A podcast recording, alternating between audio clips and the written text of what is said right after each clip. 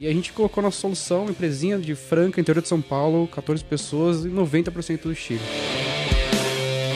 E isso eu acho que fica até de lição, assim. Não, não, necessariamente reinventar a roda é um problema. Às vezes reinventar a roda significa que você vai ganhar, eh, você vai ter algum nível de controle, por exemplo, em, em velocidade, por exemplo, em modificações, em, em suporte para o cliente, tipo de coisa.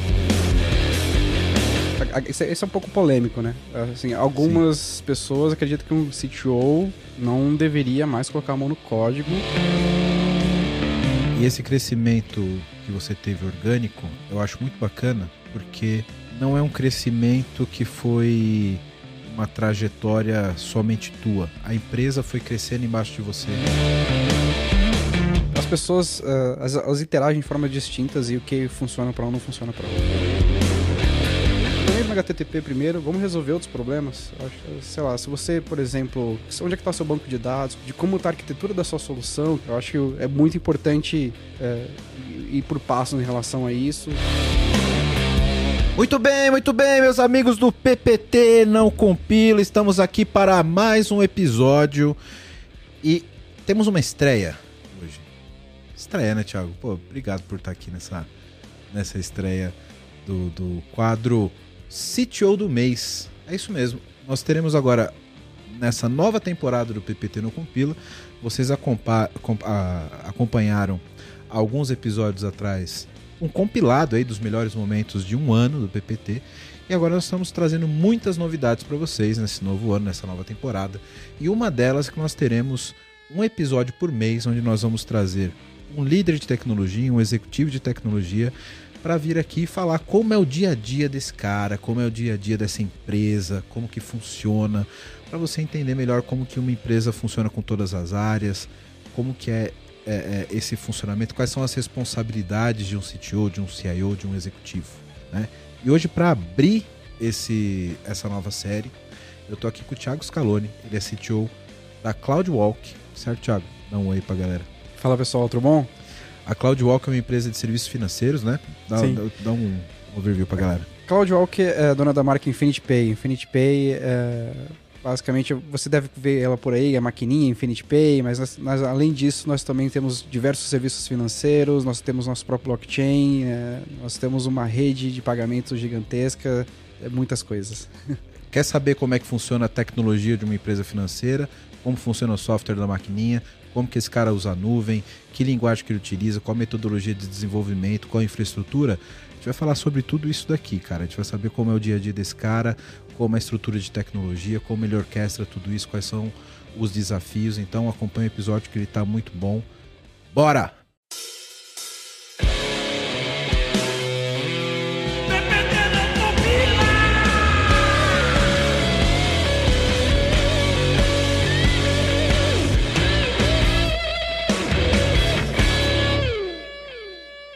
Tiago, tudo bem, cara? E aí, Wellington, beleza, cara? Beleza, cara. Cara, como que é essa responsa de in inaugurar o quadro do PPT no Compila CTO do mês, cara? Cara, tô muito feliz. Eu acho gerar conteúdo é muito importante. Podcast é uma via de gerar conteúdo que é super massa. Eu consumo bastante é, podcast. E estar tá aqui é, um, é, uma honra. Legal, cara. Que bom que você aceitou aqui nosso convite.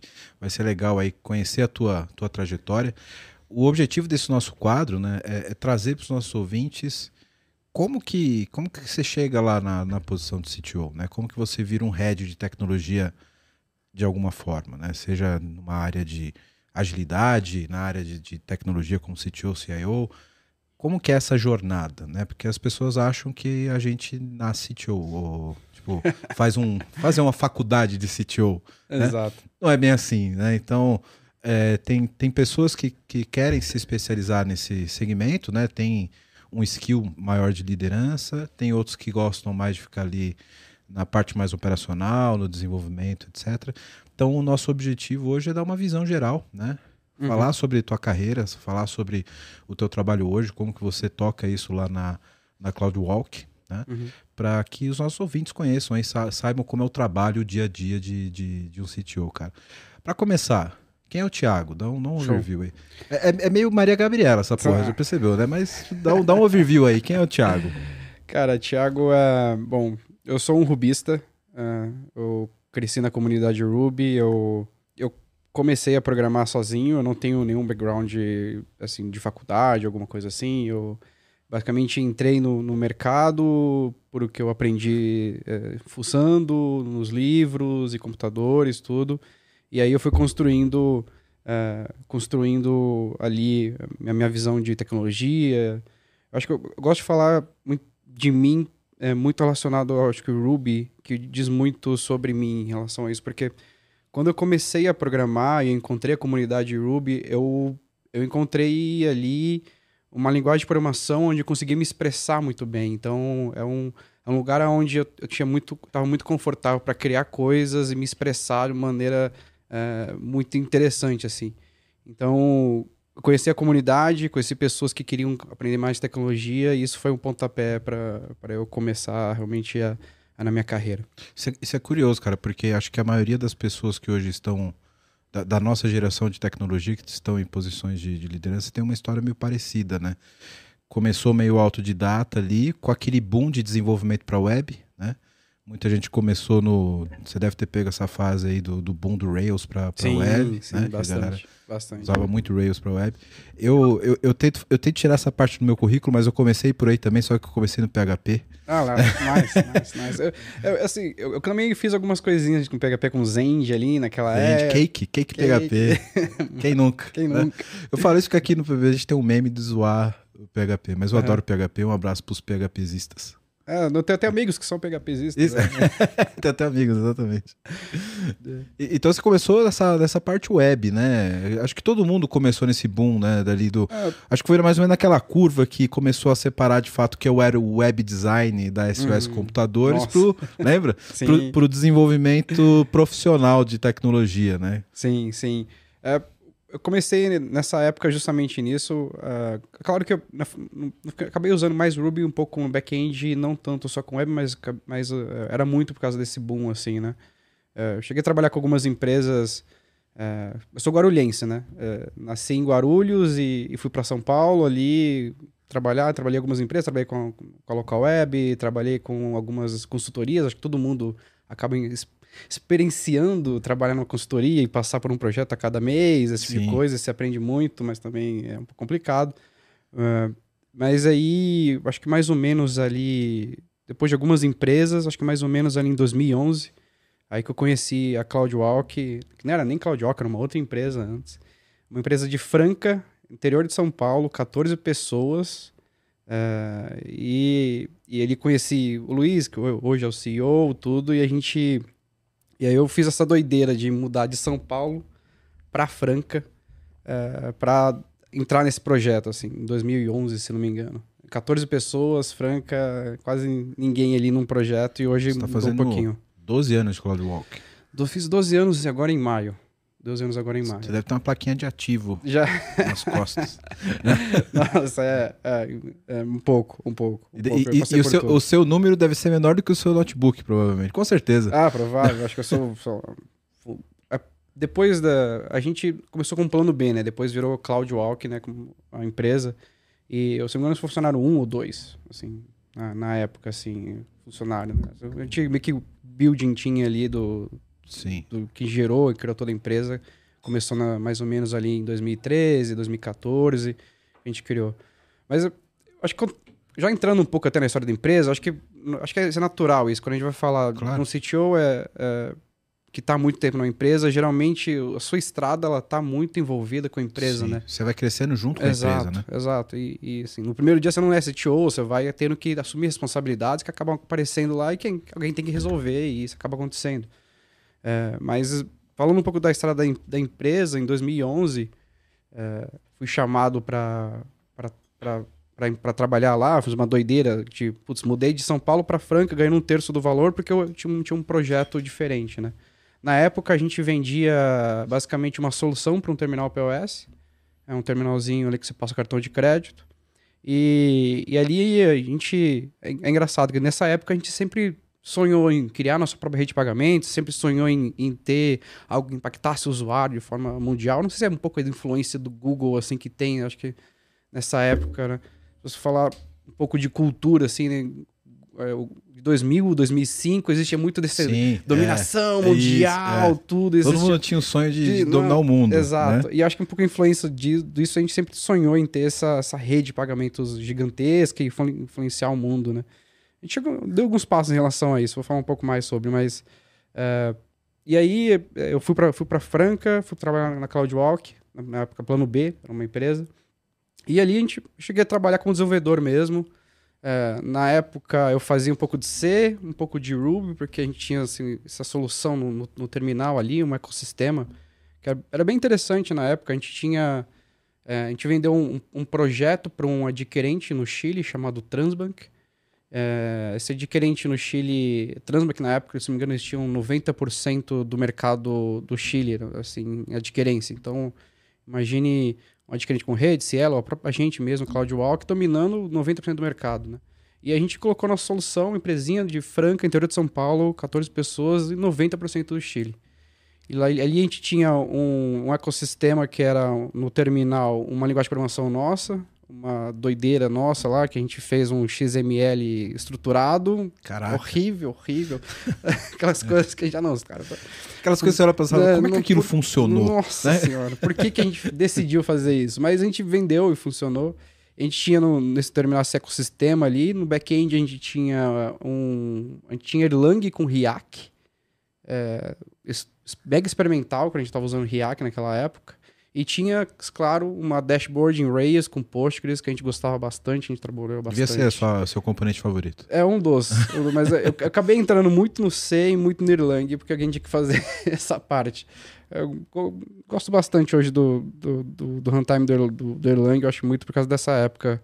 Eu acho que o funcional, acho que eu aprendi de verdade foi nessa época. É, é, eu acho muito bacana porque poucas empresas usam hoje em produção paradigma funcional, né? Ah, é. É, é meio doido, né? Que você aprende isso na faculdade, né? A primeira Sim. coisa que você aprende na matemática é, É. o, fun- o funcional. E- é, e- exato. E, Mas se você parar pra pensar, poucas pessoas ligam o fundamento matemático ao Uhum. fundamento da linguagem de programação é, funcional, né? Uhum. Porque falta muito, na minha opinião, né? Acho que a nossa formação acadêmica de desenvolvedores hoje, ela faz um elo muito fraco entre o, conte- o conceito matemático da Uhum. computação e a linguagem em si, né? Eu acho que eles ensinam muito mais a, a programação como ferramenta, então o cara aprende a decorar código e escrever código para escrever regra de negócio.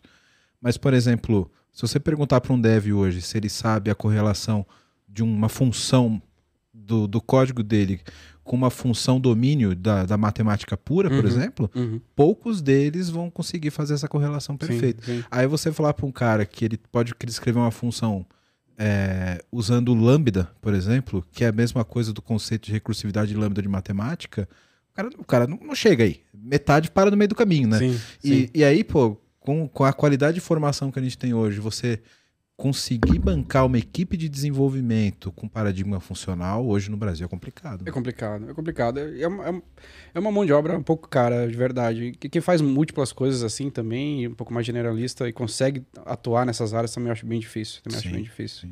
É, é razoavelmente difícil. É, bom, mas voltando um pouco para a história, é, a gente vendeu esse projeto para o Chile, foi legal, Transbank funcionou bem. E a gente, depois disso, a gente resolveu focar um pouco mais no mercado brasileiro, assim. A gente queria vender para os adquirentes também daqui, né?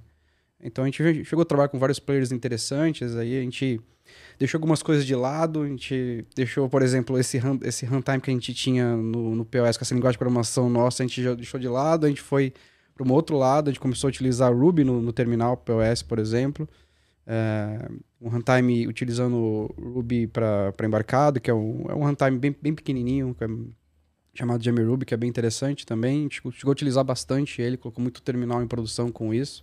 Foi bem legal. Mas é, acho que tem algumas lições aí que a gente aprendeu como empresa, né? Acho que é, como empresa a gente entendeu que é, no primeiro caso, quando a gente estava vendendo aquela solução, a gente, natural, que todas as pessoas a gente comete erros e a gente entendeu que o modelo de negócio não estava funcionando, que a gente vendia por licença de hardware instalado. Então, por exemplo, 300 mil terminais, pá, legal, 300 mil terminais, tudo funcionando bonitinho, só que acabou depois, a fonte de receita acabou, não tinha aquela recorrência, tudo que era muito importante. Quando a gente resolveu focar para o mercado brasileiro, é, como empresa, a gente, aí beleza, a gente começou, a, bom, putz, que a gente não faz um FII transacional aqui, acho que vai ser mais interessante pra gente. A gente mudou o modelo de negócio, mudou, mudou o estilo da empresa, aí que surgiu mesmo o CloudWalk, que a gente começou a trabalhar aqui. E, e a gente mudou bastante as, as, até as tecnologias que a gente trabalhava, né? Que jogou esse runtime fora, é, a gente jogou a partir do Erlang e do React fora, a gente acabou indo para uma outra coisa. Foi, é um, acho que é um exemplo de over-engineering, sabe? A gente sim, não precisava sim. daquilo. Tipo, um Postgres com Ruby, alguma coisa ali, e Go já resolveria tudo que a gente precisava, e a gente estava no, meu Deus do céu, sim, vamos tentar é. resolver o mundo. E isso é um exemplo clássico, assim, mas... É o tipo de coisa que o, o técnico adora fazer, né? Sim. Muito. E que fazer o simples bem feito é uma coisa que a gente aprende muito mais com a experiência do que com conhecimento de tecnologia. Sim. Parece que quanto mais você sabe, melhor você quer fazer e mais você faz um over-engineering, como você, como você mesmo disse. Exato. E a experiência vai falando, não, cara, calma. Né? A gente pode chegar lá um dia, mas talvez não, seja o momento. É, né? Você faz uma request por segundo, cara, você não precisa de nada demais. É, exato, exato, exato. É muito de boa. E, e acho que foi isso, um pouco dessa lição assim, que a gente aprendeu né, como empresa. É, até que, de novo, né, a gente, é, a gente foi crescendo né, como empresa, tudo, sei lá, das 14 pessoas a gente foi para 25 pessoas. Uou! é, e, e o que a gente, depois dessa viagem que a gente começou a vender dessa forma o produto, a gente tinha algumas limitações de crescimento também, porque a gente, como produto, a gente estava na mão muito de, é, que essas, essas empresas que a gente vendia na solução crescessem também para a gente ter o FII transacional. Então, a gente entendeu que a gente tinha que fazer o próximo passo. Ah, como é que a gente se torna um adquirente, como é que a gente cria a nossa própria tecnologia de, de captura de transação então, financeira. essa primeira solução, esse primeiro produto, ele não era um, uma solução de adquirência. Era uma solução, mas eu era um, é, eu era um terceiro, né? Eu vendia só a solução pronta e não era, eu não era adquirente. O adquirente ah, comprava a minha solução. Entendi. E dessa forma, tanto. Você vendia o produto de tecnologia que era usado por um adquirente. Exato. Você não, não fazia a transação em si, né? Exato, exato. Então eu não processava a transação, eu não era dono do cliente. É, eu simplesmente vendia uma solução para ele, ele comprava e colocava lá. E no segundo caso também, só que a sua precificação mudava. Entendi. Daqui um momento que a gente entendeu que isso estava segurando o nosso crescimento, estava segurando como a gente impactava o cliente. Então a gente decidiu, não, nós temos que nos tornar um adquirente, é, nós temos que realmente é, criar a nossa própria solução e chegar diretamente no cliente em vez de ser um terceiro é, que vai impactar o cliente. E aí, acho que, acho que seria mais ou menos 2019 isso, quando as coisas realmente começaram a mudar para a gente, assim, foi o, o gatilho, né? Porque em 2019, não só a gente decidiu que a gente não ia mais fazer isso, a gente não ia mais vender tecnologia para esse cara, mas sim criar nosso próprio produto e ir direto para o cliente, mas a gente também participou por um Series A, a gente recebeu um dinheiro nesse Series A e, e não só dinheiro, também entrou uma licença para se tornar um adquirente. E aí sim a gente começou a trabalhar e se tornar um adquirente. Quando a gente começou a trabalhar a adquirência, eu acho que. Deixa eu fazer um parênteses, Thiago. Talvez alguma, algumas das pessoas que estão nos ouvindo não saibam o que é ah, é um per adquirente. Perfeito, ótimo. É, vamos dar um, só um overview do Sim. que faz um adquirente para um, o pessoal entrar mais no contexto. Um, um adquirente, é, ele, ele é responsável não só pelaquela maquininha que vai capturar a transação financeira, mas ele é responsável por toda aquela cadeia até o processo de pagamento daquela transação. Então, ele, ele é responsável pela captura, então pode ser num terminal, é, pode ser num e-commerce, em algum lugar assim. No final das contas, aqueles gates de pagamento são muito, são muito famosos, eles vão ter que bater num adquirente. Aí, no processo, ele vai fazer autorização, ele vai até a bandeira, tem certificações com a bandeira, tem licença para você poder lidar com esse dinheiro é, como empresa financeira. E depois desse processo de autorização da transação financeira, ele tem que enviar esse dinheiro para o lojista. Então, todo esse processo de que a gente chama de liquidação dessa, dessa operação é também feito pelo adquirente. E o que a gente fazia era vender tecnologia para esses players que tocavam isso e, e, no final das contas, isso a gente entendeu que estava segurando o nosso crescimento. A gente, nossa, porque a gente não virou adquirente? Okay? É um pouco no mercado bem fechado, muito difícil. E a gente vai direto no cliente, direto, direto naquele cara que a gente consegue impactar é, diretamente. O, acho que toda essa estrada de adquirência acho que diz muito ali sobre a, a, meu processo pessoal até com, com, é, com tecnologia, assim, porque é, foi um processo onde a gente descobriu que era melhor, no caso, a gente implementar algumas coisas do zero, implementar a nossa própria tecnologia, do que simplesmente comprar um player do mercado que faria uma adquirência, uma outra parte aqui. A gente. A gente.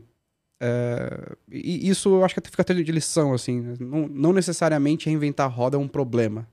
É, às vezes reinventar a roda significa que você vai ganhar. é, Você vai ter algum nível de controle, por exemplo, em, em velocidade, por exemplo, em modificações, em, em suporte para o cliente, tipo de coisa.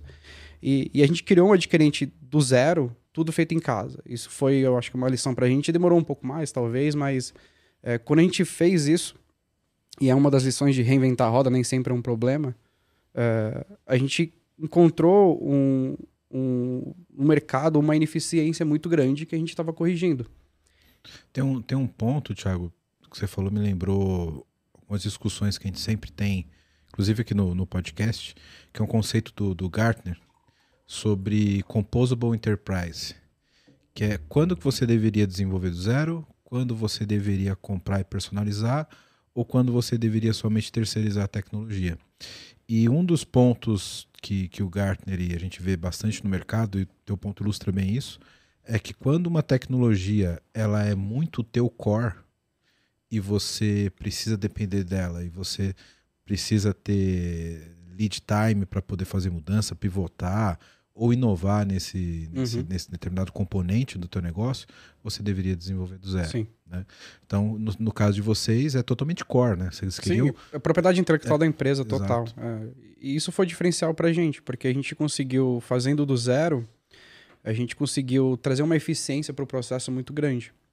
E quando a gente lançou o produto, finalmente, é, a gente lançou um produto que tinha a melhor taxa do mercado. E até hoje a gente tem a melhor taxa do mercado. Porque a gente traz muita eficiência para o processo. Então, desde da captura, autorização, liquidação, a gente conseguiu. E a gente não, não executou isso em muitas pessoas. Estou falando, sabe, cinco pessoas que tinham muita autonomia para fazer todo o processo, entendiam o mercado financeiro, entendiam o que estavam fazendo ali. Em cinco pessoas, a gente criou um, um adquirente do zero, que se você for comparar, sei lá, com outros players aí, você vai ter uma equipe só de 200 pessoas só para cuidar da maquininha, 200 pessoas para cuidar da autorização e liquidação. Então, em cinco pessoas a gente fez todo o processo do zero, muito pela essa forma que a gente estava vendo a, a solução e, e- e- essas pessoas são excepcionais assim. A gente acredita muito em autonomia, eu acredito muito muito em liberdade. Eu gosto muito do book de cultura do Netflix quando ele fala de freedom and responsibility. É um pouco que a gente implementa lá e, e tudo isso proporcionou a gente criar esse produto que, na minha visão, revolucionou o mercado brasileiro.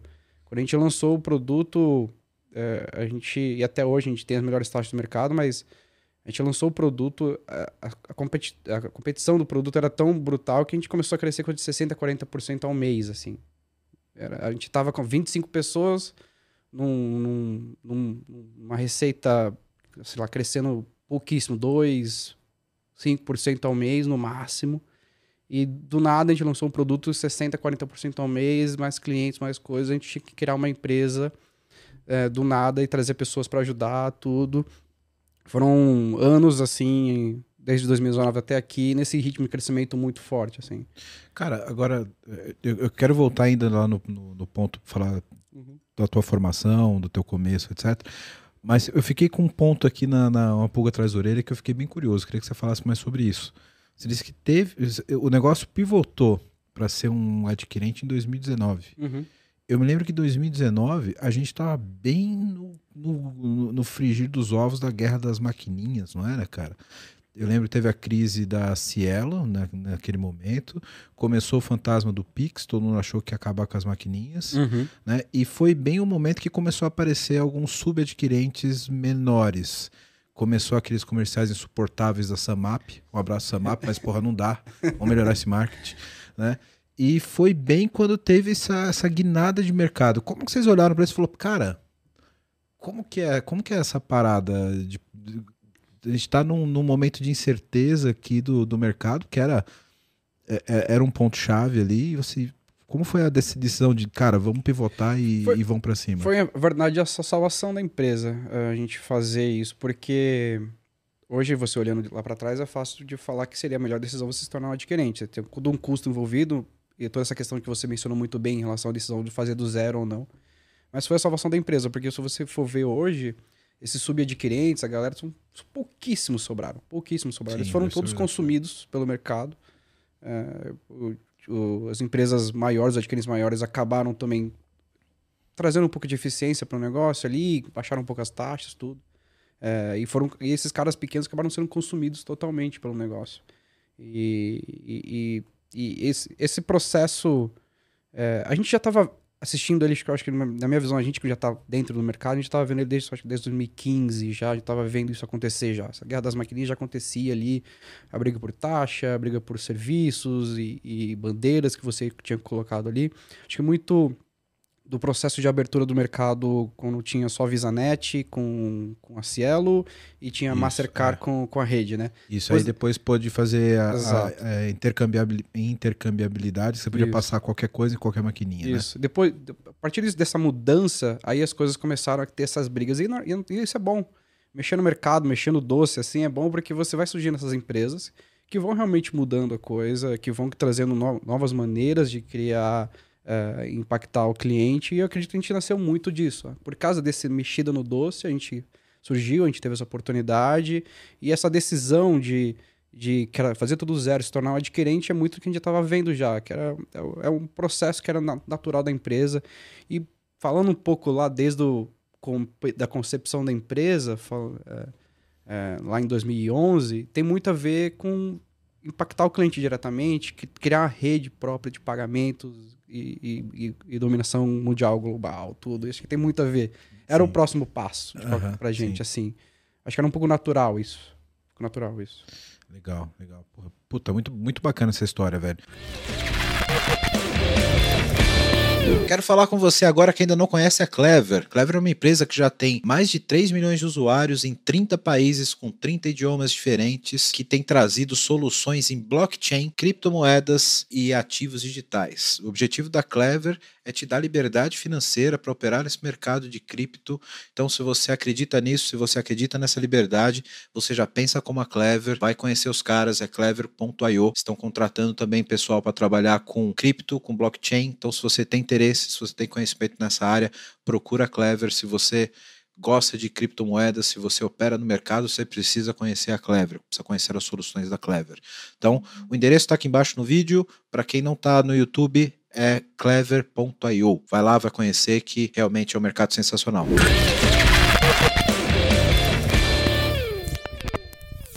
Dando um passinho atrás, cara. Você falou que você é de Guarulhos. Uhum. Eu sou ali da Zona Norte. Ah, legal. Eu trabalhei muito tempo em Guarulhos. Tive empresa em Guarulhos no Bom Clima. Ah, legal. Eu morava, morava ali perto, no Paravente. É, então, ali pertinho. É, e qual, qual foi. Você teve formação formal em tecnologia e tal? Porque isso é um assunto que é recorrente aqui no, no, no, PPT. E eu quero, vou fazer essa pergunta para todos os CTOs. Se, se, quantos se formaram, quantos não se formaram e como, caso você tenha uma, uma formação formal, como você vê a importância disso hoje na função que você executa? É, é, eu não tenho nenhuma, nenhuma nada formal. É, eu tentei fazer faculdade depois, eu estava trabalhando no mercado. É, fui um pouco frustrado e acabei desistindo da faculdade. É, eu acho que a formação é muito importante. Mas no final das contas, o que é mais importante é você aprender a aprender. E, e não tem uma faculdade de CTO, não tem uma faculdade de de engenharia. É, são poucos, é, assim, lugares onde você vai conseguir aprender a ser um tech leader, por exemplo. Tá? Então, é, eu acho que se você aprende a aprender, seja qualquer assunto, é, você vai estar tá mais preparado. Se você consegue fazer isso rápido, você vai estar tá mais preparado. Porque não existe é, vantagem competitiva, em, na minha visão, em lugar nenhum. Assim. Não existe market share. O que vai, qual é a maior vantagem competitiva para uma empresa, para uma pessoa, é o quão rápido ela consegue se movimentar, ela consegue responder a mudanças, ela consegue é, ir para frente e, e, se adaptar. Então, se você aprende a mudar, se você aprende a, a aprender, é, isso te coloca nas, nas posições corretas e, e, é o meu caso, tá? Então, eu, eu na carreira na CloudWalk eu fui subindo natural. Acho que e, e, também acho que é muito é uma relação com a empresa ali que não, tinha necessidade, sei lá, de ter um, um tech leader numa empresa que tinha oito pessoas de desenvolvimento. Ah, tinha uma pessoa que tinha uma referência, mas putz, todo mundo tá ali na mesma paridade. Não tem uma cidade de ter, um- não tem uma cidade de ter um head de engenharia, Sim. uma empresa de oito pessoas de, de tecnologia. Até porque você tem um head, você vai ter que ter um gerente, tem um coordenador. É. Aí, aí você tem quatro chefes e quatro devs. Exato. E quem programa? É, aí ninguém Tem programa. programa, Aí contrata a consultoria é, Exato. programar. Exato.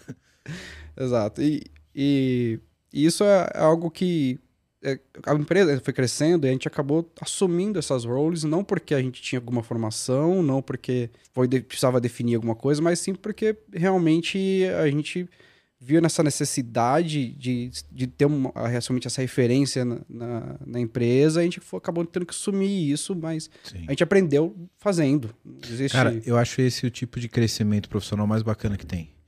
Porque você, você codou. Você. Eu codo até hoje. isso eu acho Isso- muito foda. Isso, sabe? isso, é, isso é um pouco polêmico, né?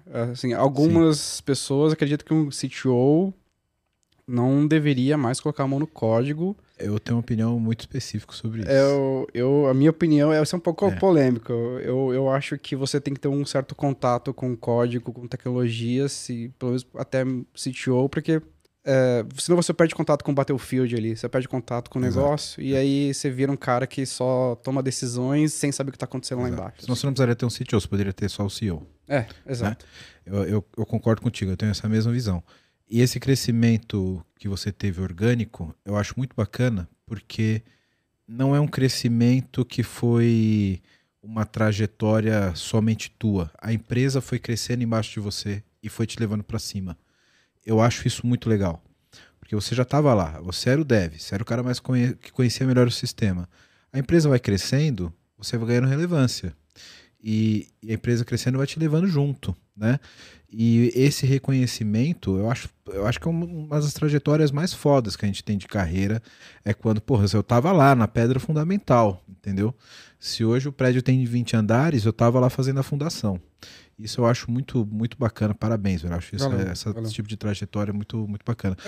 E, e sobre codar, cara, eu acho que todo líder de tecnologia ele tem que saber como é o chão de fábrica. É. Sempre.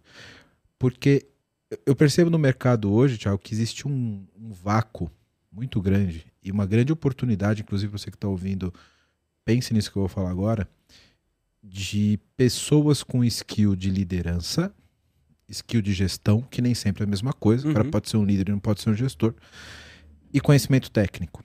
Né? Então é muito comum você ver pessoas, bons gestores, né? Então o cara é um ótimo PMO, mas ele não tem liderança nenhuma sobre o time, né? E não tem conhecimento técnico nenhum. Ou você tem um cara que tem conhecimento técnico, sabe nada de, de, de gestão e não tem liderança, né? Então, quando você consegue aliar essas três pontas num perfil, o cara consegue ser gestor, consegue ser líder e tem o conhecimento técnico para sentar com o time e fazer um brainstorm de solução, por Uhum. exemplo, fazer um troubleshoot no código, ajudar o desenvolvedor, esse é o melhor líder que uma tecnologia pode ter. Sim. Porque é o cara que ele vai falar o- o- a língua do cara que está fazendo e vai falar a língua do executivo que está tá, tá gerindo a empresa. Então, o teu perfil, por exemplo, você vai sentar na mesa com o CEO para falar de negócio, como a gente está falando aqui de adquirência até agora, você está dando uma aula para a gente sobre como funciona o processo. Você vai abrir o código com dev e vai explicar para o cara caso ele tenha algum tipo de problema ali. Essa ambiguidade, essa ambidestria é muito rara no mundo de tecnologia, cara.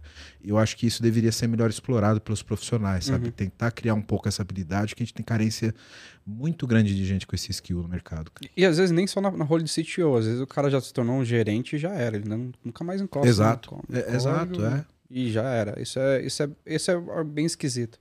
Bem esquisito. Na minha visão, eu acho muito difícil funcionar assim, uma empresa desse jeito, mas é opinião muito própria, né? E deve E- ser um pouco triste, né, cara? Porque eu gosto de abrir o negócio lá e, Ah. e, e- e- rodar, porra, subir uma instância na nuvem. Quem nunca, né? Fazer um- uma imagenzinha Docker e rodar ali, dá uma alegria. uma, um Eu- eu quentinho sinto- no coração. Eu sinto a necessidade. É, vezes. pô, não dá. eu cara. tenho que fazer um commit por dia, senão eu não aguento. É, não dá. Só É. planilha. O cara estuda tecnologia a vida toda, aí vira chefe e vai fazer só planilha. Não dá.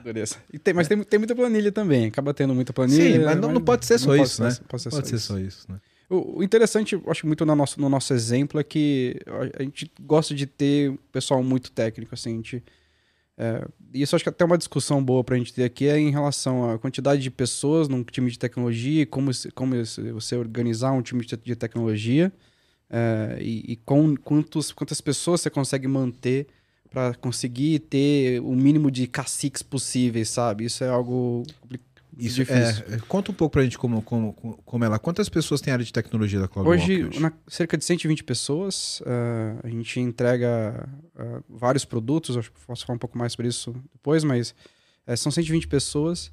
Uh, a gente tem as divisões por produtos, e cada produto ali, a ideia é que ele seja uma célula individual, num nível até poder se tornar uma outra empresa apartada, se for necessário.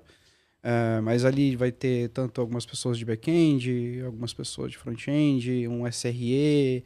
É, e a ideia é que essa célula seja autossuficiente, totalmente autônoma, sem ter que ficar pedindo bênção para ninguém. Seja realmente talvez uma empresa apartada, como a gente gosta de Sim. organizar. E a tua linha de reporte como é hoje? E aí, é, é, em geral, é o produto e, e, e diretamente para os C-Levels, assim.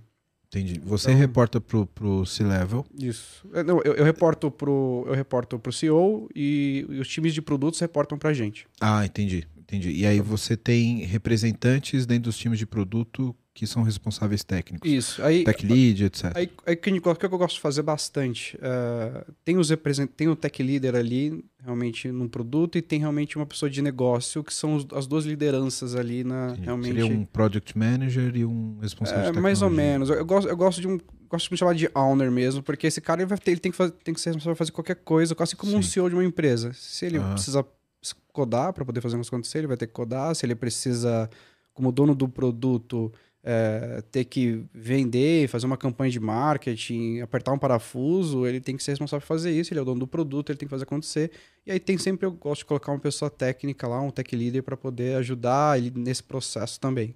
E aí, a gente tem o produto, eu gosto de ter uma esfera também é, horizontal, onde a gente tem uma referência técnica para é, aquela competência. Então, por exemplo, ah, eu tenho um SRE dentro daquele produto, então, eu, eu tenho também na, na, no horizontal ali, lá na ponta, um, um líder de SRE que ele vai orquestrar tecnicamente algumas coisas. Se fosse um líder de capítulo, né? É, mas um pouco, um pouco isso, porque a ideia é que esse cara, ele, ele precisa me ajudar a gente evitar desperdício, por exemplo. Ele precisa, a gente precisa correr juntos, por exemplo, ah, vai ter uma migração, por exemplo, do, do mobile, a gente vai migrar para Flutter 3. Cara, isso tem que ser coordenado. Existem várias pessoas, vários times, vários produtos diferentes que estão mexendo no mobile para cada um lançar o seu produto. Isso precisa ser coordenado por alguém que seria essa referência técnica, que ele não está em nenhum time, mas ele é responsável por realmente organizar esse meio de campo para poder correr para o mesmo lugar. É, quanto mais autonomia esses times têm, Exato. Maior tem que ser essa coordenação. Exato. Porque senão viram empresas diferentes mesmo, né? E aí daqui a pouco você tem tecnologias diferentes e Exato. coisas diferentes. Então Exato. tem que ter alguém que dê essa cola, né? Exato. É, é justamente para porque a gente pensa muito em eficiência, né, no processo. Né? Isso está no nosso a eficiência está no nosso DNA demais, né? Então, então, eu, por exemplo, eu quero evitar, como por exemplo, líderes de CRE, sei lá, que dois times distintos, dois produtos distintos, sei lá, os dois lancem um, um, um cluster Kubernetes independentes com o seu próprio monorepo. Do seu Cada um escolhe uma APM diferente, Nossa, você paga duas licenças. Exato, exato. É? Então, e, e, mas, mas o interessante é que esse, esse, esse papel ele tá ali só para realmente guidance. Ele não, ele não, ele não é responsável por, pelo, pelo pipeline do produto. Ele, ele, claro, ele, o que ele vai estar fazendo, ele vai ter implicações sobre o lançamento do produto, mas ele fica mais num, numa é, num, falando de hierarquia, ele fica tão flat quanto qualquer líder do, de cada produto, entendeu? Então não, não existe a ideia é que não exista a gente, claro, a gente, a gente tenta, tenta, fazer o máximo flat possível a hierarquia da empresa, né? Bacana. Mas uh, a gente evita bastante middle management. Acaba acontecendo, isso é natural, algumas coisas acabam acontecendo.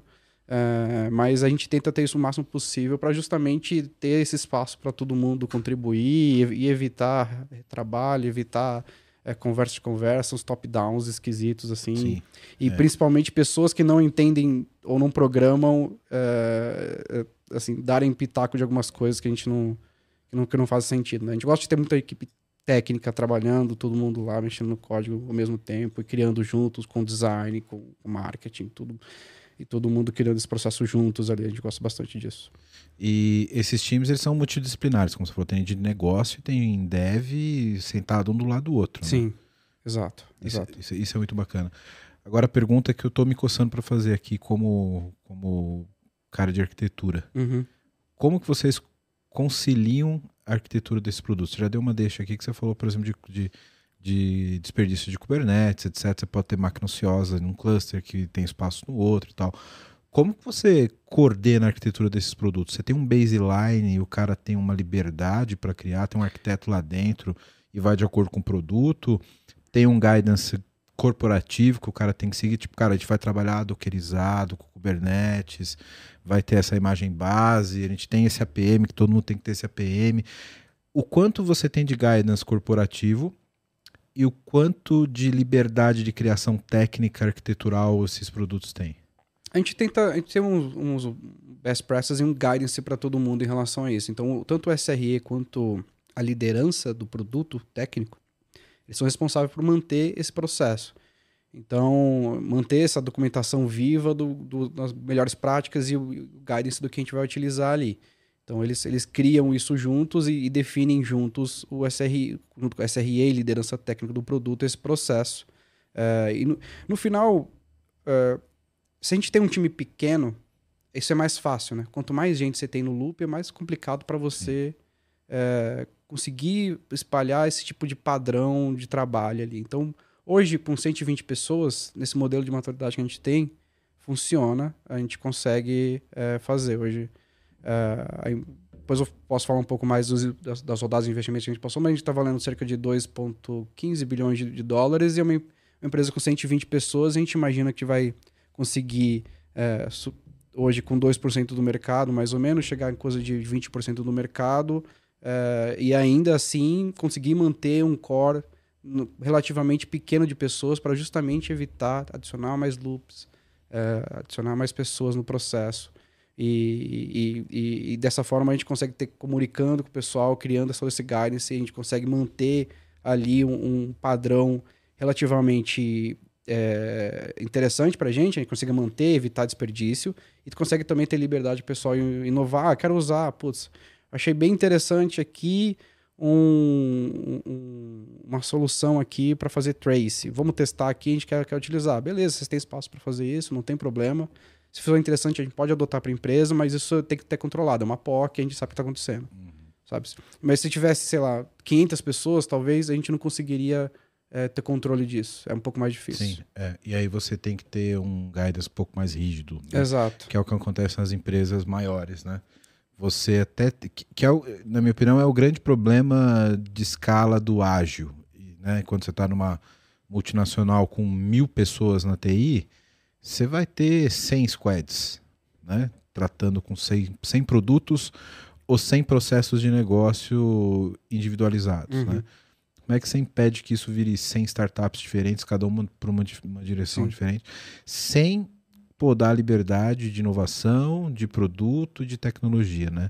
Então, quando você fala de uma empresa um pouco mais enxuta, né, você está ali muito próximo, então você consegue ter um, um controle e, e, e, dar essa liberdade para a galera, né? Uhum. Sim, sim. Mas se a distância é muito grande, né?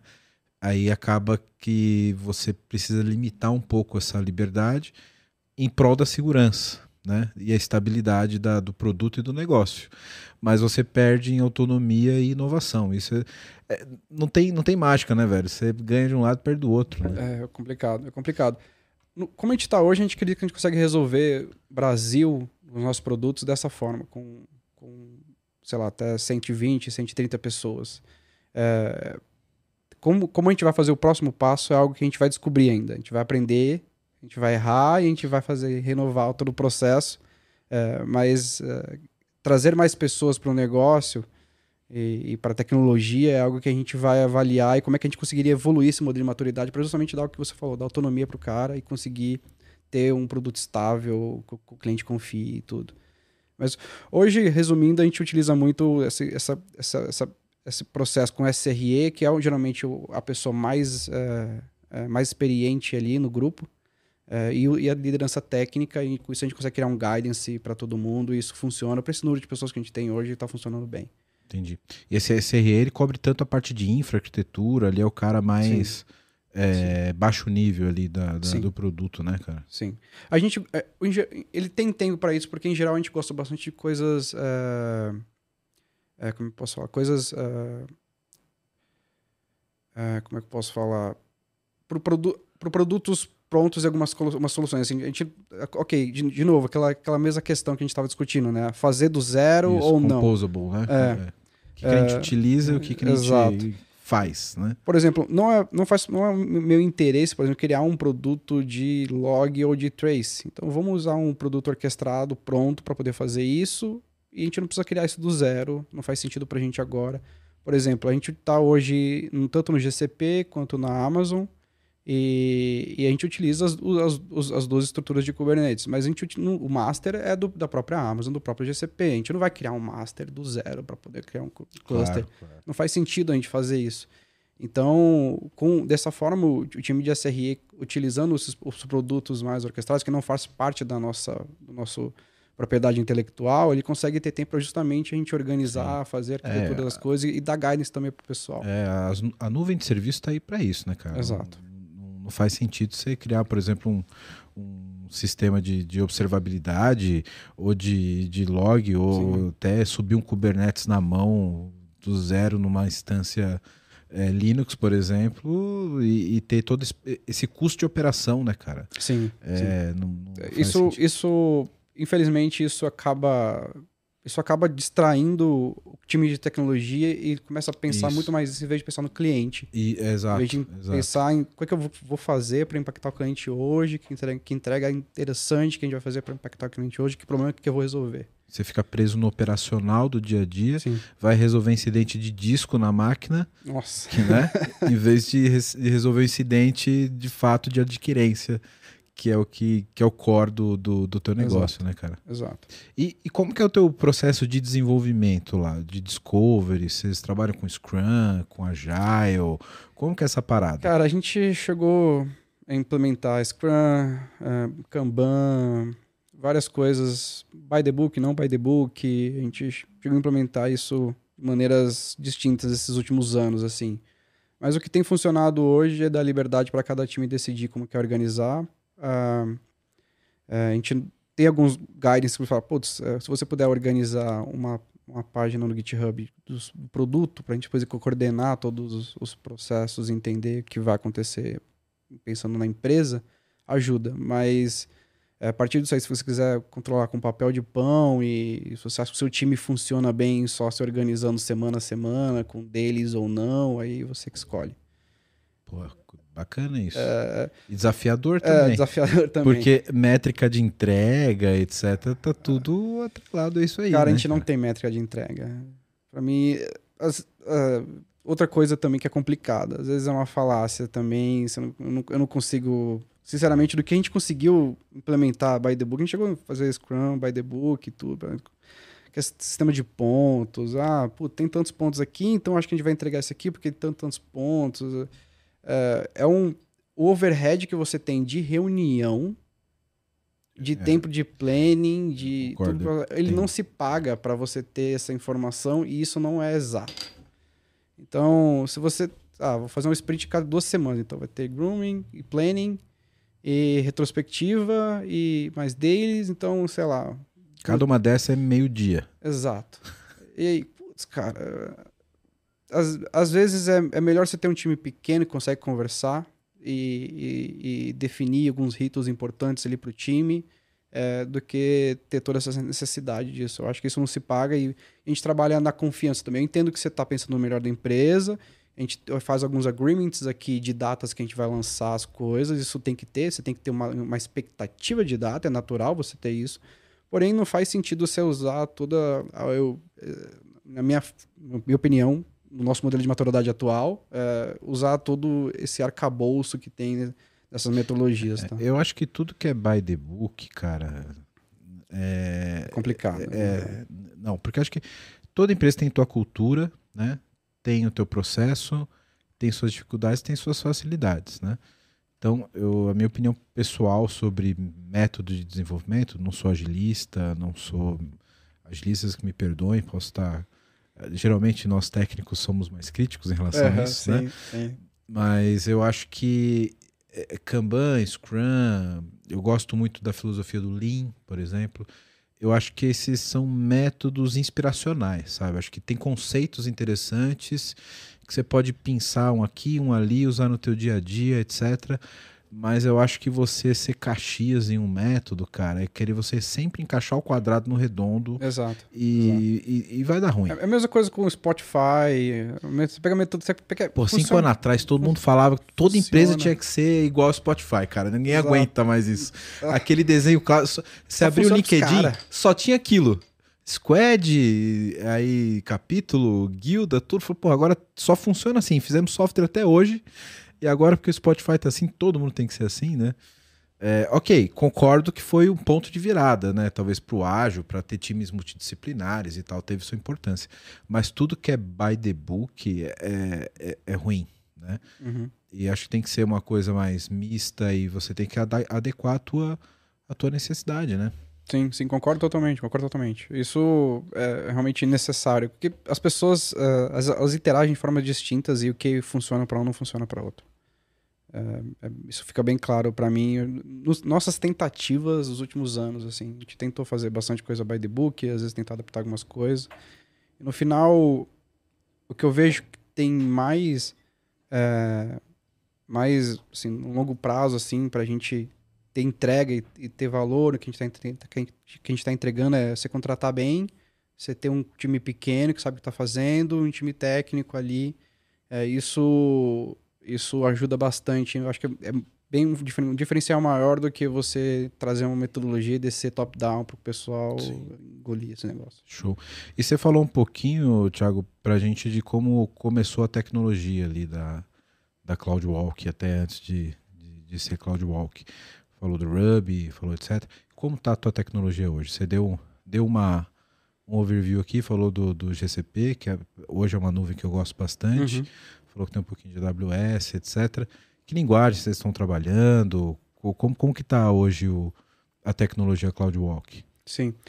É, hoje... Tudo que não for segredo industrial, né? Sim, claro. sim, sim, não, tranquilo. É, acho que vale a, vale a pena... Tudo bem se eu te dar um, um esboço dos produtos, aí com os, claro, ótimo, produtos eu te, eu te, dou uma, uma base um pouco do que a gente está fazendo, né? Então, nesses últimos anos, últimos dois, três anos, a gente vem crescendo 60%, 40% ao mês, né? Como eu falei.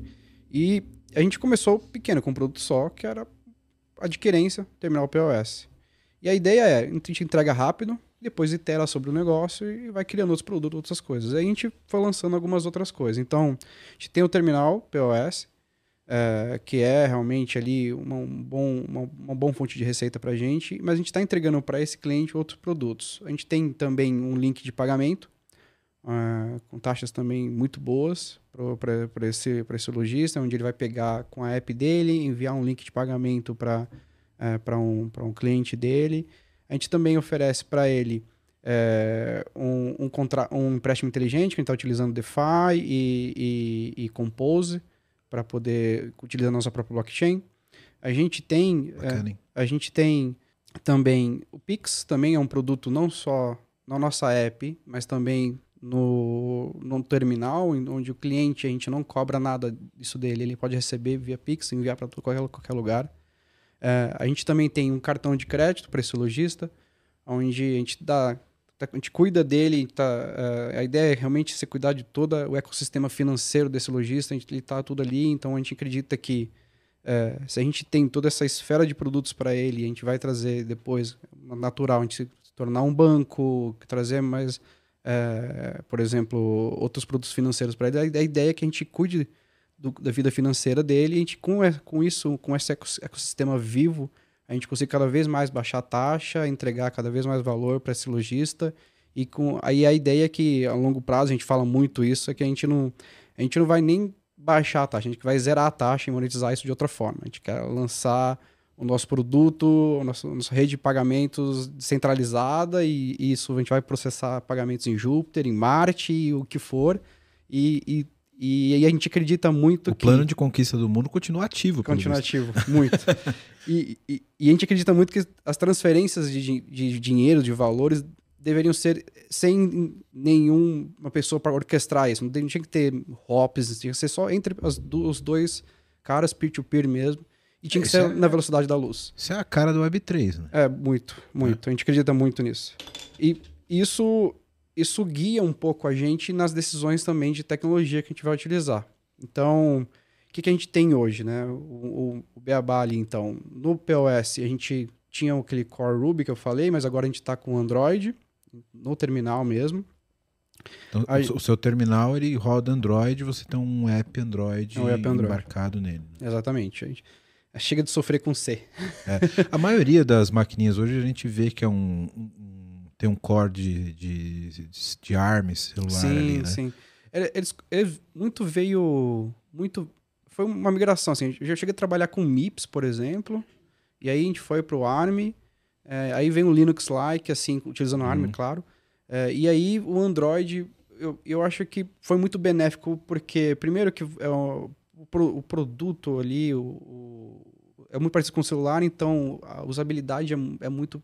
Sim. O pessoal entende muito bem, né? a experiência é muito parecida, né? Aí você pega um dev mobile e, Exato. e, E- e, e tá tem trabalhando amanhã E aí nisso. você tem um ecossistema que é muito rico. Então, por exemplo, eu cansei de fazer otimização em camada de comunicação em C, com, às vezes até entrar em TCP para poder Que fazer. delícia. Nossa, é uma Maravilha. maravilha. Tratamento de pacote na mão. Às vezes eu chegava até em tratar TCP porque isso não vinha pronto do, fabricante, sabe? Às vezes, tinha, assim, versão em C de fabricante, às vezes é meio esquisita ali, é um um negócio meio customizado. E se você tem esse, esse ecossistema, essas decisões já estão meio que tomadas, já estão mais tranquilas. Está encapsulado numa. Foca no produto e, tá tudo certo. Então a gente tem o Android ali rodando, tá bem, bem feliz com isso. É. O que melhorou muito, né, cara? Porque você falar que você tem um ARM ali rodando Android para desenvolver um app pra maquininha, isso 10 anos atrás, cara, era. não existia. é, não existia. Era A capacidade de processamento de uma maquinha de cartão de crédito era, era, era nada. né? Era, é, a gente, há uns 10 anos atrás a gente chegou a trabalhar. Estavam morrendo, né? Mas a gente tinha uma, tinha uma versão que a gente trabalhava com 4 MB de RAM. Porra. É, era meio chatinha, era meio chatinha. Tinha, Acho que esse orelhão não tem quanto mais. é mais ou menos isso. É um, é um, se não me engano, o Verifone Nurit, que era um carinha chato. 4 MB de RAM é bem difícil. Bem difícil. Cara, isso, me- isso me lembra. Lá no começo, quando eu, cheguei a mexer com BlackBerry, que tinha mais ou menos isso, foi 4, 8 MB de RAM. É, primeiros BlackBerry. é tudo- SDK. Muita gente não tudo. sabe o que era um BlackBerry. né? hoje, hoje em dia. Hoje em dia ele Hoje em dia, Geração muita Android. gente não sabe mesmo, não. E a gente, é, é, voltando pro assunto, a gente, além disso também, no mobile, a gente tem Flutter 3, Flutter basicamente, para toda, para todas as nossas soluções. É, no mobile especificamente, por causa do produto que a gente está lançando agora, que é o Infinite Tap, a gente é, adicionou também é, uma parte em Java mesmo e também em C, por causa das questões de segurança. Então a gente tem alguma coisa em baixo nível ali que a gente precisa controlar, um security environment bem, bem delicado é, que a gente precisa manter.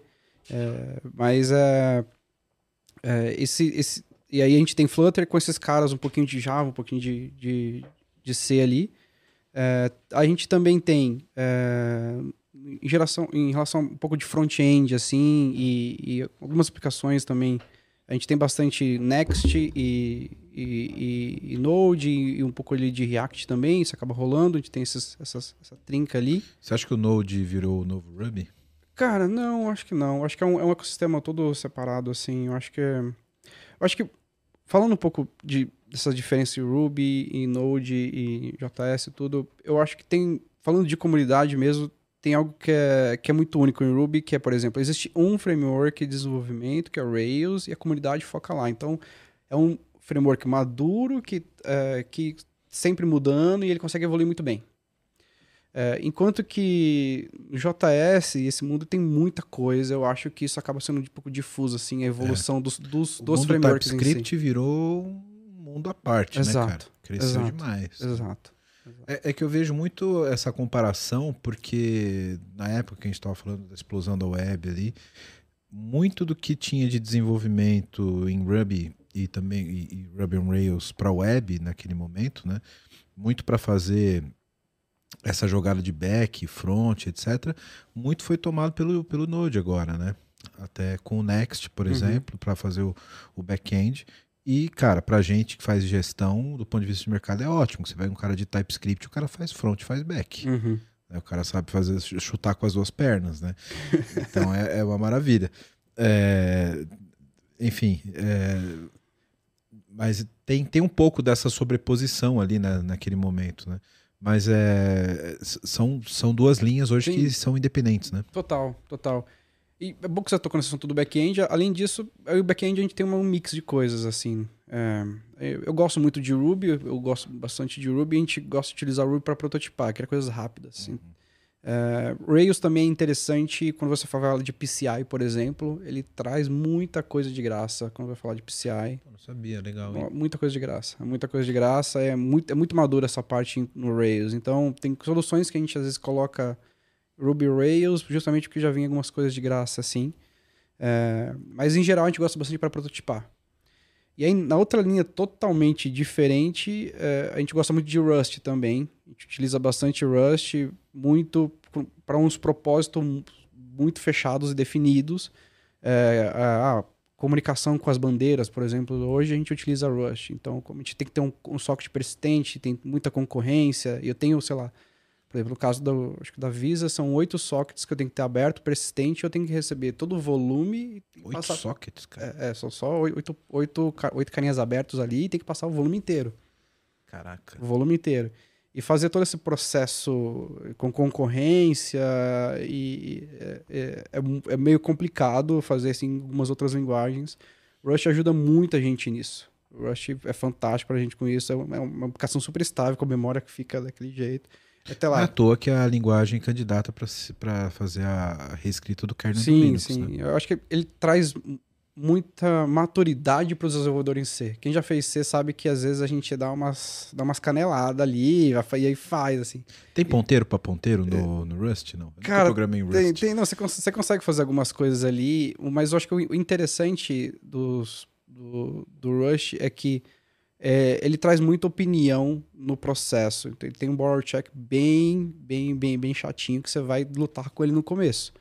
Então ele, ele vai trazer as, as boas práticas que você tem que implementar, que são bem safes assim para você fazer e, e, é bem interessante. E eu acho que só vai rodar realmente quando você tiver com o negócio estável, assim. Por exemplo, ele, ele, vai, ele, vai evitar, ele vai evitar algumas caneladas que você for dar com concorrências e threads, tudo que ele consegue te ajudar nesse processo. E além disso, ele traz uma carga de otimização daquele código que eu desenvolvendo em C não conseguiria fazer, sabe? Então, se eu for desenvolver em C um código, eu vou fazer um código super otimizado, sabe? O compilador do Rust consegue fazer isso muito bem já trazer isso de graça para você. Então, é, se você quer uma coisa com um propósito muito pe pequeno, assim, de bem definido, mas precisa de concorrência, precisa de, de, de um de tá, ter muita performance, eu acho sensacional, a gente tem utilizado bastante também. E super baixo nível, né? Como você falou ali, é muito próximo do protocolo de rede, sim, etc. Tem controle fino, né? Sim, muito, muito. E a gente fica nesse ponto, né? Ruby, prototipagem pura, aquela coisa que boa, tá no ar, e Rush que você tá lutando ali com o compilador. E aí, o que a gente tenta fazer é ter um negócio no meio, que é com Go. Então, Go eu consigo ter um, uma concorrência fantástica funcionando ali, consigo também ter uma produtividade, com, como eu tenho muito parecido com o Ruby, e uma coisa um pouco no meio ali entre, entre Ruby e Rust, é como a gente gosta de ter nosso back-end orquestrado ali por essas tecnologias. Claro que, natural, a gente tem um time é, relativamente grande de, de, de, AI, e o pessoal vai utilizar Python. Mas em back-end, em geral, a gente gosta Eu achei que você não ia falar de Python, cara. Eu sou paiteiro. Tá? Peraí, uma hora e quanto de episódio? O cara falou de Python só agora? Porra. ah, tem que ter, tem que ter. Pô, tem que... Python, Python. Eu, eu, eu, não sou, eu, eu, não sou um cara tão visado em Python, eu fiz algumas coisas para resolver assim, mas é, é, o nosso time de Machine Learning e AI eles utilizam bastante. Não tem jeito, acho que o ferramental hoje é, é todo, todo em Python. Para cálculo estatístico, etc., Python é fenomenal. Tá perdendo espaço pro R. É que uhum. é, é uma fork ali, vai, dá para dizer que é um primo muito próximo do é, Python, a, né? a, sintaxe eu acho bem complexa do é. R, eu, eu confesso. É. Mas é que, é, é que realmente é aquela questão um pouco mais matemática, né? Você tem que entender Isso. um pouco mais, mas, é, mas faz, faz sentido. Cara, é legal. É, eu queria. Tem mais dois pontos que eu quero explorar Mas, contigo. eu não terminei. Ah, então vamos lá, pô, pelo amor de Deus, vamos embora. Eu falei só de tecnologia que tem desenvolvimento, né? Mas. ah, e aí, infraestrutura ah, e banco de dados, acho que é importante falar também. A gente tem todas as letrinhas ali também. Ah, banco de dados, é- a gente tem muito. Tem Postgres, ah, tem Reds, normal. ah, a gente resolve muita coisa com, com, com, com Sidekick. A gente também tem ah, Natural Kafka, eu acho que hoje acho que tudo que você for fazer que tem algum, alguma uma noção ali de, de eventos, o Kafka vai estar ali para te ajudar. Sim. É, e, e também a gente tá, tem algumas coisinhas rodando também com Cassandra, que a gente gosta bastante também. E infraestrutura puramente, a gente tem o cluster Kubernetes é, pelo GKE no, no- GCP e a gente tem o DR também na Amazon, na AWS também com o cluster da Amazon também é, rodando. E a gente tem esses dois pontos. Hoje a gente tenta fazer o máximo possível com Terraform, então toda a parte de, de comunicação com, por exemplo, ah, eu tenho que ter dois sites específicos com a bandeira porque para ter redundância nesse processo. Então todo esse processo, isso, isso é feito com Terraform, a gente organiza tudo isso automatizado, bonitinho, tá lá. É, pra você ter um DR. Se, se o, o teu sítio principal tá no Google e você tem o DR na AWS, você tem que ter tudo em código. né? Sim, é, é- é a base para o negócio. É. É, sofrimento puro até chegar lá, principalmente Sim. com, Dói. com Dói no comunicação é muito complicado. Que, por exemplo, no caso da Visa, a gente tem appliance mesmo, tem hardware lá, tem switch, que a gente tem que fazer esse processo é, é, e fazer tudo isso no Terraform ali é doloroso. Pra, e, sei lá, a gente vê uma empresa que tra- gostava das coisas todas orquestradas aí no, sei lá, no Hiroko e aí começa a ter que fazer algumas coisinhas assim, é meio chato, é meio chato. É, É. é meio que naquela evolução de modelo de maturidade, né? Você tá no Hiroko, tudo orquestrado, um banco de dados ali, certo, bonitinho. E aí do outro dia você tá com um, um, um, um hardware, um server rodando, com suíte, você tem que orquestrar isso bonitinho no seu cluster, tudo, e o pessoal tem que ter autonomia, tem que ter liberdade, tem que conseguir fazer as coisas. É Essa, essa, essa briga de, tipo, puxa, assim, eu, o time de segurança, SRE, pra gente conseguir ter, é, que a gente conseguir ter autonomia e liberdade pros devs e conseguir ter esse ambiente, é, conseguir criar as coisas e pensar muito no cliente. Cara, com, com esse ecossistema bem, bem rico que você, você tem de tecnologia, imagino que você deva ter nesse mercado, nesse segmento específico de adquirência, dois pontos que são muito críticos, né? Me corrija, porque eu não sou especialista na área, mas eu consigo ver como profissional de tecnologia que você precisa ter uma latência muito baixa, porque sua transação está ali na ponta acontecendo na hora, né? E resiliência, você tem que estar uptime 9,9999% do tempo, né? Sim. É, quando você falou Reds, imagino que você deve usar banco memória Sim, cache é tudo lá. Cache inteiro, o tempo todo. cache. E o que mais você dá de dica aqui pra galera que precisa ter uma baixa latência de transação muito específica, né? Você já deu a dica aqui que você trabalha muito com socket, então provavelmente você não conseguiria ter uma latência muito baixa com REST, por exemplo. Então você deve ter, É, você deve trabalhar eu- com um baixo nível. Eu, eu acho, assim, existe uma galera que gosta de ir para protocolo binário para ganhar um MS. É, eu- Não é sempre essa. essa ah, Conta isso pra gente, isso é ah, legal. isso, isso, é, assim, cara, às vezes é melhor, assim, ah, beleza, é interessante. A gente fez isso no passado, a gente cometeu esse erro. A gente, a gente implementou o protocol buffers na comunicação do terminal com, com o nosso back-end. Cara, foi, foi legal, tinha uma, realmente um ganho latência mínimo ali, mínimo, mínimo, mínimo, um MS, e, em vez de ter um HTTP. Só que o tempo de implementação foi muito maior. A manutenção disso foi um terror. Uma change ali deve ser. Um inferno, é inferno, é inferno, é inferno. Sendo que é muito melhor, você implementa no HTTP primeiro, vamos resolver outros problemas. Eu acho, sei lá, se você, por exemplo, coisas bestas, onde é que, onde é que tá o seu banco de dados, como é que tá, o, o- o- onde é que tá deployado o seu banco de dados, talvez a gente consiga resolver alguma questão é, é, de, de como está a arquitetura da sua solução, o que, que você consegue resolver com isso. Isso vai ser muito mais importante é, do que você implementar um GR, gRPC de cara na sua aplicação que tem um TPS e, e- e- e você nem sabe ainda se tem cliente direito, sabe? Então, é, é de, de novo, né? Eu acho que é muito importante é, ir por passos em relação a isso, tomar bastante cuidado e às vezes implementar o que é rápido primeiro para fazer funcionar e aí depois você faz o processo de, de, de, de, de, melhora desse código e dessa implementação da arquitetura e tudo. Eu acho isso é, é essencial assim. A gente cometeu esses erros no passado e, e a gente teve muitos problemas assim.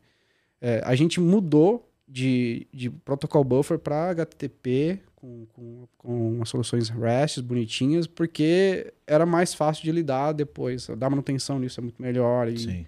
E, cara, dá pra fazer um servicinho, um REST bem feito ali Sim. na casa da dezena de milissegundos. Não, né? não, tranquilo. Dá, dá, dá tranquilo, dá tranquilo, dá tranquilo. E, e, como você falou, pô, você tá, tá, trabalhando com Android ali, que é muito mais alto nível. Então você tá trabalhando com SDK. É, é Java ainda? Android? Cara? Sim, sim, é, sim. A, a, gente, a, gente, tem. É, a gente tem. É, tem um Java ali, mas é um mix ainda de Java e Kotlin, tá? A gente tá usando ali. Ah, eu queria tá, estar já todo é. em Kotlin, mas acho que não vai dar muito por causa da. Sim, porque da... o padrão novo do, do, do, do, Android agora é Kotlin, né? Uhum. É, é, interessante. Mas é super. É, é, é, muito mais alto nível. Então, pô, você vai trabalhar com, com uma linguagem mais alto, um protocolo mais alto nível, como o REST, por exemplo, para esse tipo de comunicação, né? Sim. E se você tem uma otimização boa, com um SRE bom, você consegue ter uma latência sim, sim. razoável. É, é, onde está feito. Eu acho que é mais importante você pensar na arquitetura da sua solução, se, por exemplo, se ela precisa de banco, pelo menos, com que banco uhum. ela precisa, cache.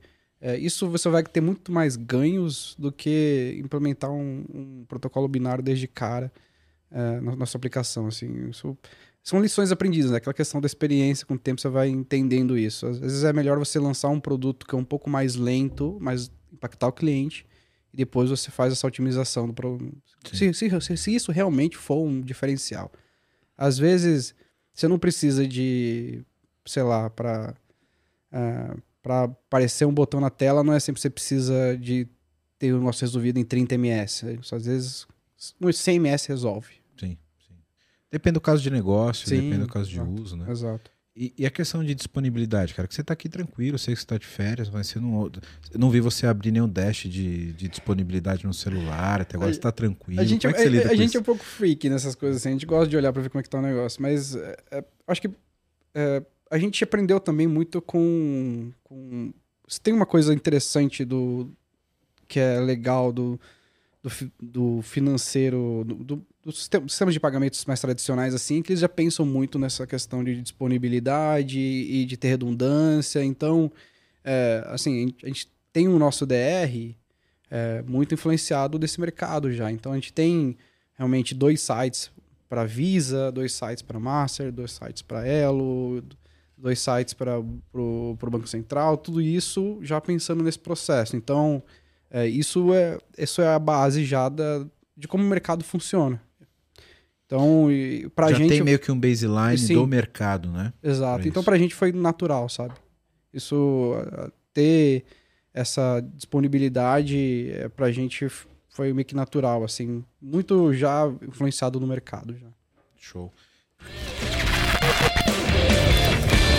Bom, você que tá vendo esse podcast da hora, tá vendo um monte de problema aqui que a gente tá colocando, né? E quer uma ajuda aí na sua empresa, faz o seguinte: entra no site aqui da VMBears que a gente pode te ajudar. vmbears.io. Nós somos uma empresa relacionada à arquitetura de soluções, a modernizações de aplicações, também atuamos no, na frente de DevOps para ajudar vocês a serem extremamente ágeis. Então, dá uma olhada no nosso site que vai estar aqui embaixo, vmbears.io. E lá você vai poder ver um pouquinho da nossa história, dos nossos profissionais. E aproveitando, se você for um profissional da área de tecnologia que está afim de trabalhar numa empresa legal, um monte de colega gente boa e tecnologia de ponta, manda um e-mail para peoplecare.vmbears.io. Aí já. Agora eu quero meu show.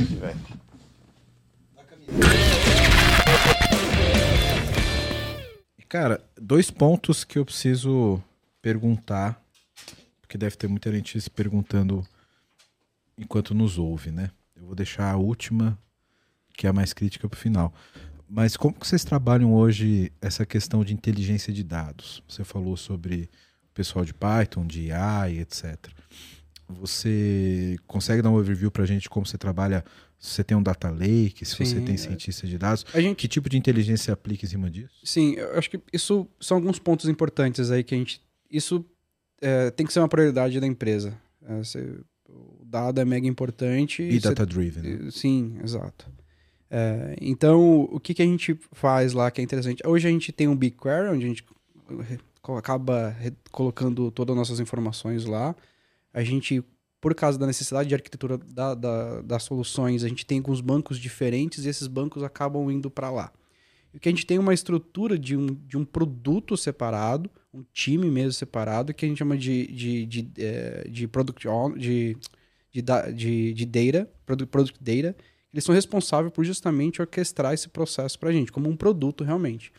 Então, o- a responsabilidade desse time é, é cuidar como vai ser a injeção desses dados no BigQuery, é, fazer otimização de, por exemplo, ah, eu não preciso fazer uma query no BigQuery para calcular TPV todo mês de todos os meses. Eu só eu vou é, ser responsável, sou responsável pelo, pelo, pelo, pelo dado, eu vou colocar esse dado disponível já, já pré-calculado para evitar o pessoal entrando lá o tempo Sim. todo e fazer, fazendo isso e ficando cada vez mais caro.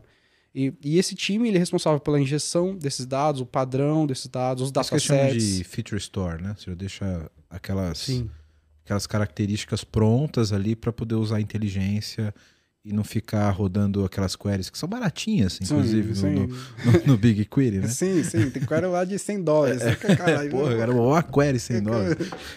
Dá pra comprar um carro aqui no É, Brasil é, com 100 é, dólares. exato. é, e é um negócio absurdo. É um negócio absurdo, né? Então, precisa- isso sempre tem que ser uma prioridade na empresa. O CTO, no caso, é- isso é um assunto que a gente toca semanalmente, às vezes até diário, é, de como que a gente é, cria um padrão para injeção dos dados de todos os lados, todo esse funil de dados, e, e, e, e não só deixa isso disponível para todo mundo acessar. Então, o time de Machine Learning e AI ele tem essa disponibilidade com BigQuery, está tudo lá disponível para eles usarem. Mas também como a gente in- in- faz a injeção disso e, e otimiza essa, essa informação para não ficar tendo essas contas absurdas com, com, com o BigQuery da vida, ou qualquer outro. A nuvem é uma maravilha, né? É. Mas se você não usar de forma otimizada, Sim, é. ela, ela Exato. vira um data center de luxo e leva seu cartão de crédito embora. né? Bora, totalmente. Você pe- perde o controle e total, e, e isso acaba tendo que. faz parte da eficiência, né? Que é muito importante pra gente. Então, isso tem que estar ali alinhado, né? Você não pode gastar rios de dinheiro para uma coisa que não faz sentido, para não vai resolver o problema do cliente, às vezes. E, e de novo, é, é necessário. O, o dado ele é, tem que ser priorizado pela, pela liderança da empresa, por todos os desenvolvedores. A gente tem que entender que o dado é nosso e, e tem que ser gerido da maneira correta. Todo mundo que for gerar tudo tem que pensar nessa, nessa informação e como é que onde ela vai estar e onde é que ela vai estar disponível. E, e aí, de novo, tem essa, essa agenda, por exemplo, com o time de como a gente vai ter disponível para o time Machine Learning AI, o que, é que eles vão criar com isso, o que, é que vai estar disponível para eles, que é, que é interessante. Cara, isso é muito legal porque o que eu vejo nas empresas é justamente o contrário, né? Você tem uma prioridade no tratamento do dado, na inteligência que vai ser utilizado, mas são poucas pessoas que têm a preocupação de como o dado vai ser ingerido, né? Então, quando você cria o produto lá no ambiente transacional, se arquiteturalmente você já não deixar ali o, o dado facilmente disponível, tipo, pô, gerei uma transação, já ponho num Kafka, esse Kafka vai sei lá, pega um conector, leva para o BigQuery, etc., a equipe de ciência de dados fica at- atada, porque ela não, não tem insumo para trabalhar. né? exato. Então, se você não tratar isso na criação do dado lá no transacional, dentro do produto, né, que eu acho que é onde nasce de fato a empresa, a empresa ser data-driven, coletar o dado onde ele nasce. Né? Essa sua visão é, é, é muito Cara, boa. E, e tem soluções hoje que fazem isso muito bem, às vezes de graça. Por exemplo, a gente hoje está na Aven, que é um, um, um, um serviço onde eles provê é, banco de dados diretamente na, na cloud. Então, é, um- é uma boa, acho que é uma boa dica também para o pessoal, acho que é um bom produto para darem uma olhada. É, é, eles, o que eles fazem? Eles é, fazem o, o deploy do seu banco de dados diretamente na sua infraestrutura na GCP ou na Amazon. Então você fica meio que cloud agnóstico, Uhum. porque você consegue ter um banco de dados rodando ali eles, e, e, e, e tá na sua, na sua infra, na sua rede, ali interno. Isso, é- isso é bem interessante. E eles têm alguns conectores, alguns que resolvem muito bem com o Kafka, por exemplo, de pegar todos esses dados do, sub, do seu Postgres e já mandar para o BigQuery direto. Então, hoje a gente tem um gap de, de informação entre os nossos Postgres e o BigQuery que é menos de 5 minutos. Tipo um CDC de banco direto pro Data Lake, né? Exato, exato. Então você tem, tem uma, uma ETL bem definida ali para fazer com um produto simples, cara. Uhum. Coloca ali para funcionar e já coloca tudo disponível para pro, pro, pro todo mundo conseguir usar. Isso é essencial para antifraude. Você ter o dado mais, às vezes, é, é, o dado do disponível, disponível mais alto possível, mais alto possível para você ter ali a pessoa que está usando, como está usando, conseguir identificar comportamentos é, durante o processo de um usuário numa app, ele é essencial de você ter aquele dado muito, muito disponível. Muito, muito rápido, né? Senão é, é, muito fácil o cara, sei lá, em 15 minutos faz uma conta e já tem um comportamento de querer já fazer uma fraude, alguma coisa. Se você consegue pegar em 10 minutos no máximo esse comportamento esquisito e já ah, levantar uma, uma flag amarela, alguma coisa assim, isso faz a diferença para uma empresa financeira. Show, muito bom, cara. E para finalizar aqui sobre a tua estrutura, como funciona a CloudWalk. Obrigado pela por toda compartilhar toda a tua experiência até aqui. Como funciona a área de SI de uma empresa financeira? Tem mais gente em SI do que em desenvolvimento? Como que é isso lá? Porque tem uma mística, né? Cara, tem deve ter mais gente de segurança olhando transação por transação do que desenvolvimento. Cara. Como é essa dinâmica, cara? Vamos, vamos, vamos tirar esse, é, é, esse mito. É, é, é, uma, é uma briga, tá? É uma briga. Porque segurança é vital, a gente tem que ter. É, a gente tem que ter uma segurança para entregar um produto que esteja seguro para o cliente, que é, não só é, esteja seguro, mas pareça seguro também. É, e, e, existe uma briga para a gente conseguir gerar todo esse ambiente seguro, é, mas também da autonomia, da liberdade e não segurar desenvolvimento, criação de produtos e nem nada. Ser um ambiente dinâmico. Então, é um momento onde. É um, momento, é um, é um processo onde está todo tempo a gente está nessa corda. Que, isso, e, e, e, é um, e é natural isso, no crescimento da empresa, você ter essa briga de, ah, isso aqui, isso aqui a gente não pode fazer, isso aqui pode fazer. Mas não, a gente tem que dar liberdade pessoal fazer isso, fazer aquilo. Então, hoje a gente tem uma equipe, se não me engano, de, de SEO, acho que se não me engano são 15 pessoas. Então a gente tem Red Team, Blue Team, tem toda essa estrutura tradicional. Uh, gente dentro dos produtos também? Não, não. não. não. A IDEX já partado mesmo para justamente, por exemplo, no estrutura de Red Team, eu quero que o cara não fique lá vivendo, Sim, quero, é. que ele, quero que ele descubra Sim, problemas é. de verdade é. e, e, e, isso é interessante para a gente. Mas é, existem guidances também que eles ajudam a gente muito sendo o SRE como o, o, Ponto de contato. Ponto né? de contato, né? Então existe uma estrutura de SRE com, SS, com SI que existe esse contato e, e já para gerar essas melhores práticas, né? Mas o, o, no final das contas é uma briga para a gente conseguir, de novo, gerar esse ecossistema onde a pessoa consiga fazer todo esse processo e, e, e conseguir parecer uma empresa segura e ser uma empresa segura. É, e, e, conseguir evoluir juntos, tá? Então, é, eu acho que o, o, que, o que é vital, o que é de muita importância é, esse tipo de, de processo, ele, ele vai acontecer, às vezes a, a, empresa pode ter derrapadas, do tipo, ah, tem esse problema aqui que a gente tem que corrigir, você tem... É, o importante nesse processo é ser muito rápido, primeira coisa. Tem um problema, segurança, você tem que ser priorizado. Então, você tem que agir de maneira muito rápida. E, as coisas têm que estarem claras e tem que agir muito rápido quando acontece, acontece alguma coisa. Segundo, não pode ter hurt feelings. Vai, vai ter um momento, cara, você tá fazendo aqui, não pode, é uma merda, você vai causar um problema Acabou, pra empresa, é, você vai quebrar a empresa, você não pode fazer isso aí. Beleza. Ou, ou, então, não, a gente tem que fazer isso daqui. Então a gente tem que ter uh, uma estrutura e as pessoas que entendam que uh, as discussões vão ser, podem ser acaloradas e você tem que ter maturidade para entender esse processo e, e ir para o próximo step ir para o próximo problema e resolver isso, deixar isso para trás. Então existe um processo de comunicação e gestão das pessoas ali para justamente ter um ambiente maduro para conseguir ter essa troca de mensagens e, e pensar no, na, no, no, no, entrega pragmática do que o negócio vai ser Sim. feito mesmo. Né? Sim. Tem que ter um equilíbrio, né? Tem que ter equilíbrio. Muito bom. Tiago, eu sei que vocês estão lançando um produto recentemente que chama Infinity Pay certo? Infinity Tap. Infinity, Tap. Infinity Tap. Eu, eu tô vendo aqui Infinity Pay, pô. É, é, É que eu acho que é importante falar isso. A gente tem que ver a questão. Então questão explica. Como que é esse a do produto. A, a gente, é importante falar. A, a CloudWalk, ela, é, ela tem alguns produtos, né? E a, a, a gente tem um nome que é Infinity Pay no mercado. Né? Então, quando eu falo de, de, de, da maquininha, o adquirente, é o Infinity Pay. Ah, então a maquininha. Então, se você for pagar alguma coisa e vir lá Infinity Pay, é CloudWalk. É CloudWalk, isso. A gente precisa ver essa questão da marca. É, mas o produto que a gente está lançando é o Infinity Tap. É, é, um desejo nosso de. Eu acho muita, é muito tempo trabalhando com terminal, de um dia matar o terminal de verdade. De, desde que a gente entrou no mercado, assim, até de antes, dois, antes de 2010, a gente sempre falou: como é que a gente mata essa maquininha?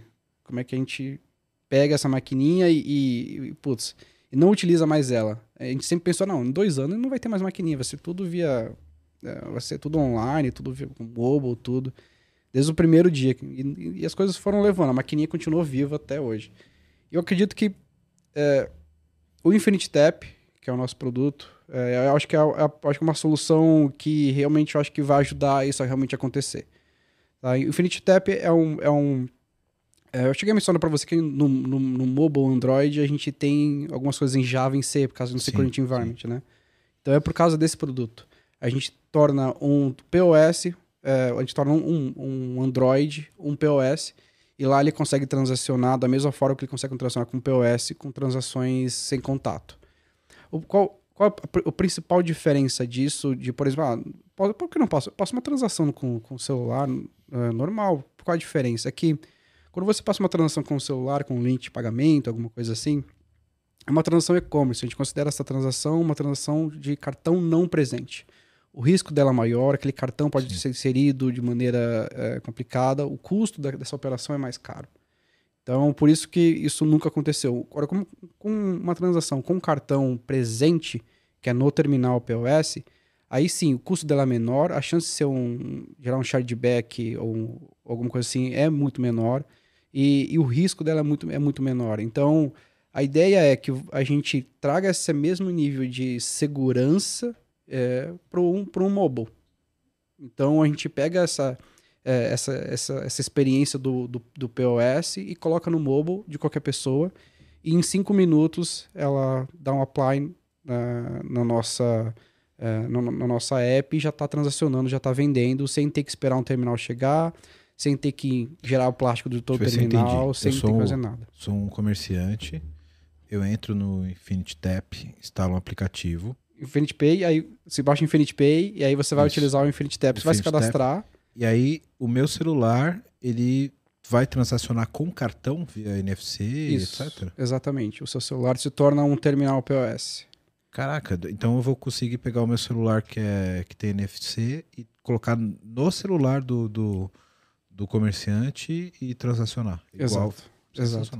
E a ideia principal disso, como eu falei, é justamente a gente ter uma transação cartão presente. E, e outra, é, a gente, sei lá, demora.